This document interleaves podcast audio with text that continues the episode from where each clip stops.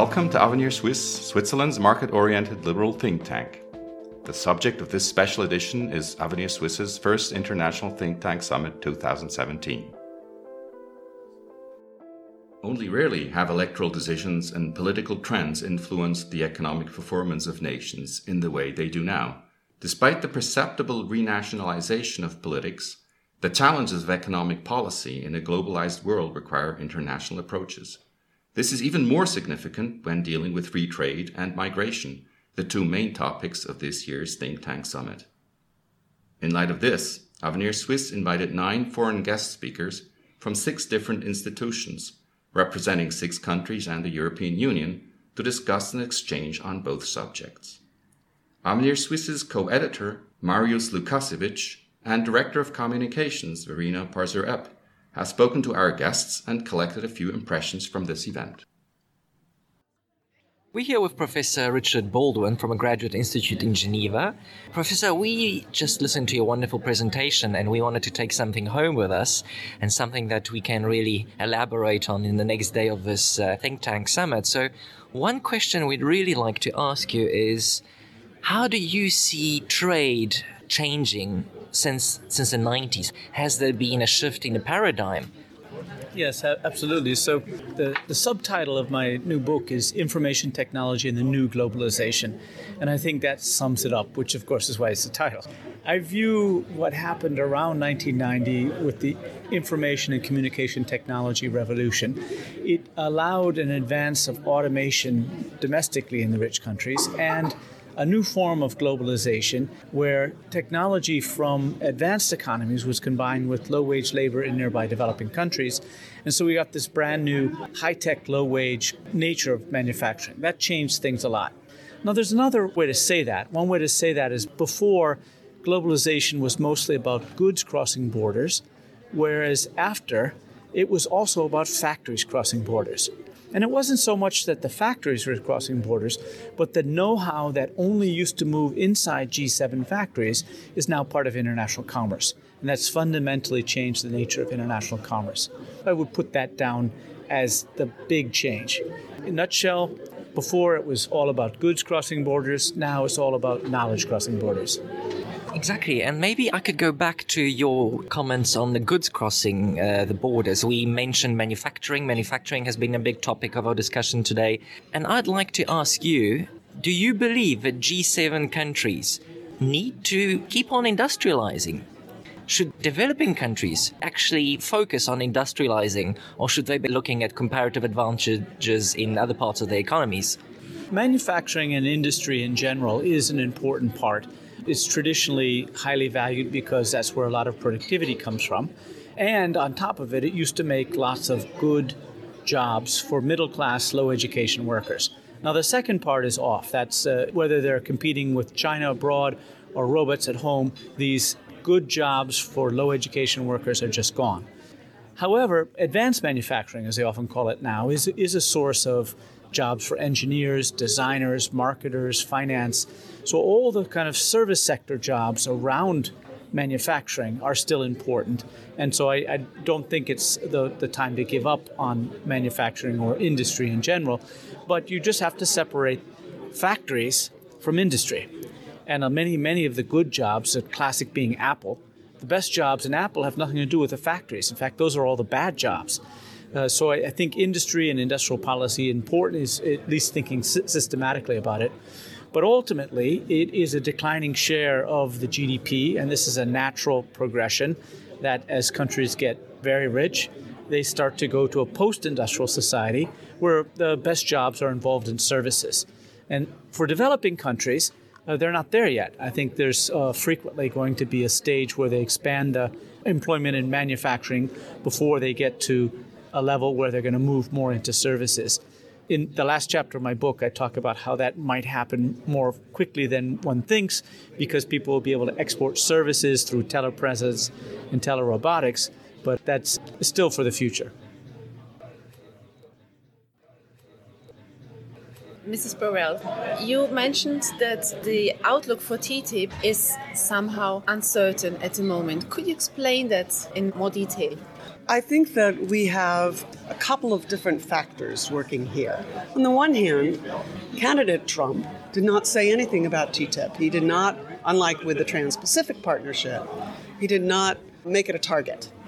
He has, on the other hand, been very keen on a US UK free trade agreement and has said that that would go to the head of the line, clearly before TTIP.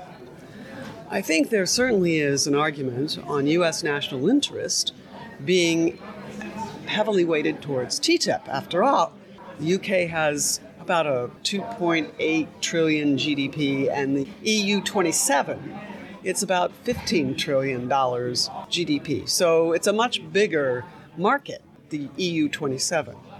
On the other hand, we're also hearing that the Trump administration is much more in favor of bilateral negotiations than it is multilateral negotiations. And it does perceive the EU as a multilateral negotiation, even though technically, with the EU having a uh, single competence on trade policy, that's not accurate and it's not often perceived that way by many Europeans.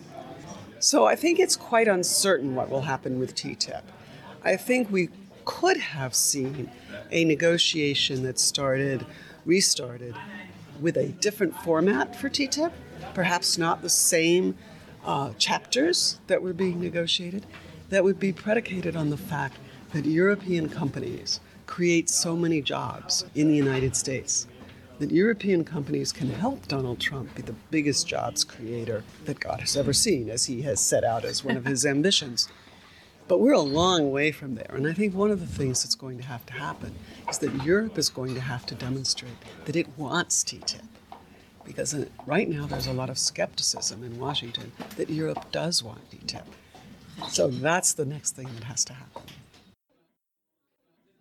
I'm here with Dr. Galina Kolev from the Cologne Institute for Economic Research. Uh, we just had a wonderful presentation about Germany's future in a, in a globalized economy, about uh, Germany's uh, trade potential in a globalized economy. And then again, we heard potential threats and even opportunities of Brexit.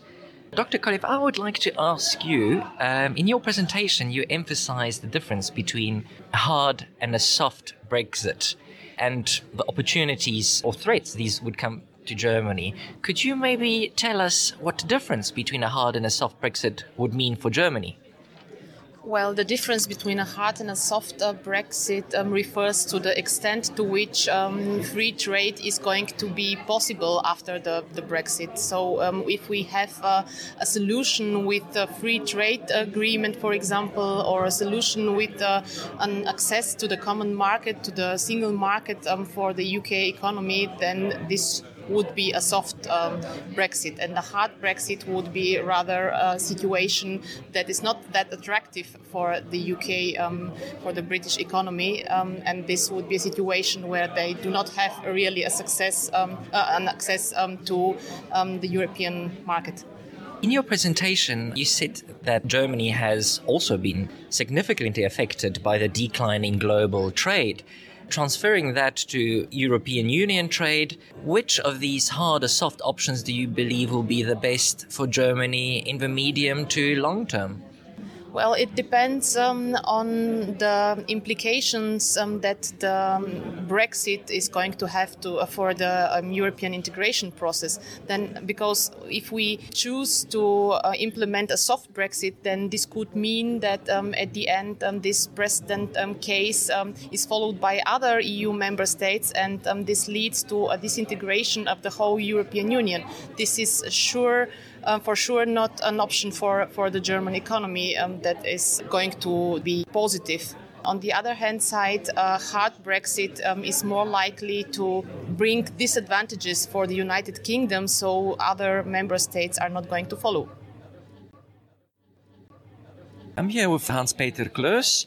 One point that you raised is that uh, the overwhelming majority of migrants who come to Europe are basically going towards Germany and uh, plan to stay there for an indefinite amount of time. And I would like to ask you, what do you believe is Germany's biggest challenge in integrating these migrants into Germany's labor market?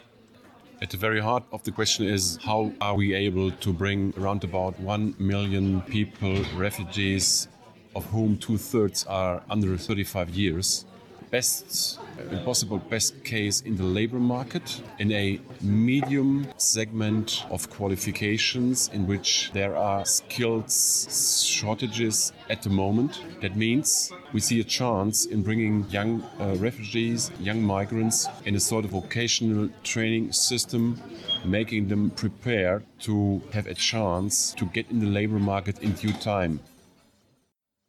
Professor Besharov, in your talk, you said and underlined and emphasized that migration is the story. One of the major slides in your presentations was a propensity to migrate, divided into different parts of the globe. The data you provided us tells us that the next chapter of this huge migration story should come from Africa, from sub Saharan Africa particularly. What could you tell us about Africa's propensity to migrate to the EU or across the Atlantic? Well, of course, humans first migrated from Africa many millennia ago. So it's appropriate that uh, the first great human migrations were from Africa and the last great might be from Africa. Africa is much poorer than the rest of the world and it has a uh, increasing birth rate unlike the rest of the world. So the two conditions that are likely to create a press for more migration, poverty and high birth rates are present. And I think we will see more Africans in more places around the world.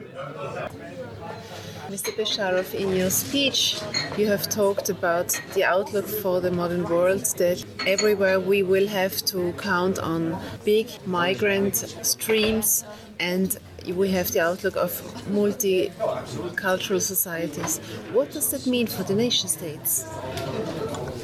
Well, I think as we look at some countries like the United States, maybe the UK, they're used to being multicultural and so on. Other countries, say Germany or Poland, are used to thinking of themselves as Germans first and so forth. I think that's likely to end. It's not going to change in the next five years, but certainly in 50 or 100 or 150 years, that will be different. You have heard a podcast from Avenir Suisse, Switzerland's market oriented liberal think tank. Please find additional podcasts on our website www.avenir-suisse.ch.